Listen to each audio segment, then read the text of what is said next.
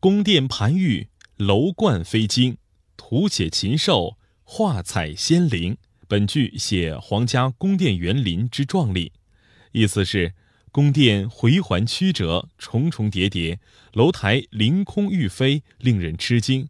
五彩壁画栩栩如生，会有飞禽走兽、天仙神灵。不负元桥不丈夫。一九三五年四月六日，杭州钱塘江边，马达轰鸣，人来人往。由中国人自行设计和建造的第一座现代化钢铁大桥——钱塘江大桥开工了。总设计师就是我国著名桥梁专家毛以升。开工不久，就遇上了山洪爆发，凶猛的洪水像脱缰的野马，把已经筑好的围堰全部冲毁。工人们几个月的心血和汗水，在一夜之间付诸东流。毛以生心急如焚，他天天亲临工地，认真听取工人们的意见，解决遇到的种种问题，因而工程不断往前推进。我出一个上联，看谁能对出下联。有一天，工间休息时，总工程师罗英说：“上联是钱塘江桥五行缺火。”真巧啊！这四个字有金、木、水、土四个偏旁，唯独缺火。大家觉得上联非常切合实际，但想来想去，没有人能对出下联。不幸的是，日本侵略者把战火很快烧到了钱塘江大桥。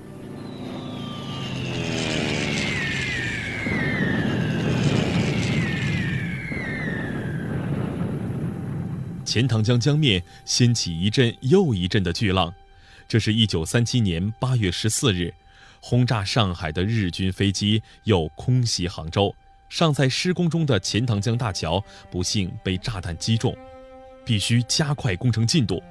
毛以生意识到战争已经直接威胁着大桥的建设。第二天，报纸上登出了激动人心的消息：中国空军重创日军主力航空队。早日建成大桥，支援上海抗战。毛以生和工人们深受鼓舞，不分昼夜的施工。九月二十六日清晨，随着一声火车长鸣，大桥通车了。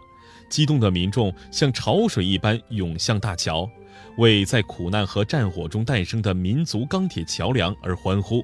在后来的两三个月中，这座大桥不仅将各种军用物资源源不断地送往上海前线，支援了淞沪会战，而且还及时疏散了百万难民。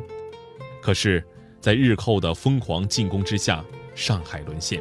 十一月的一天，一名国民党高级军官找到毛以生，说：“如果杭州不保，钱塘江大桥就等于给日本人开了一条通道，所以。”上级命令必须炸掉它。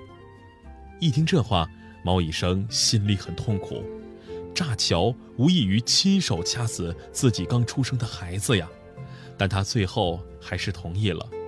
十二月二十三日下午五点钟，远处已经隐隐约约看到了日军骑兵飞奔的烟尘。轰隆隆一声巨响，满江烟雾，存在了仅仅八十九天的钱塘江大桥。被炸断了。那天晚上，毛以生挥泪在书桌前写下了八个大字：“抗战必胜，此桥必复。”后又赋诗一首：“斗地风云突变色，炸桥挥泪断通途。五行缺火真来火，不负元桥不丈夫。”此后。颠沛流离的毛以生时刻期盼着重修大桥的那一天。一九四五年，抗战终于胜利。第二年，毛以生便着手修复大桥。期间，大桥又遭受了国民党军队的破坏。直到一九五三年，修复工作才最终结束，历时整整七年。修建、炸毁、再修建、再炸毁。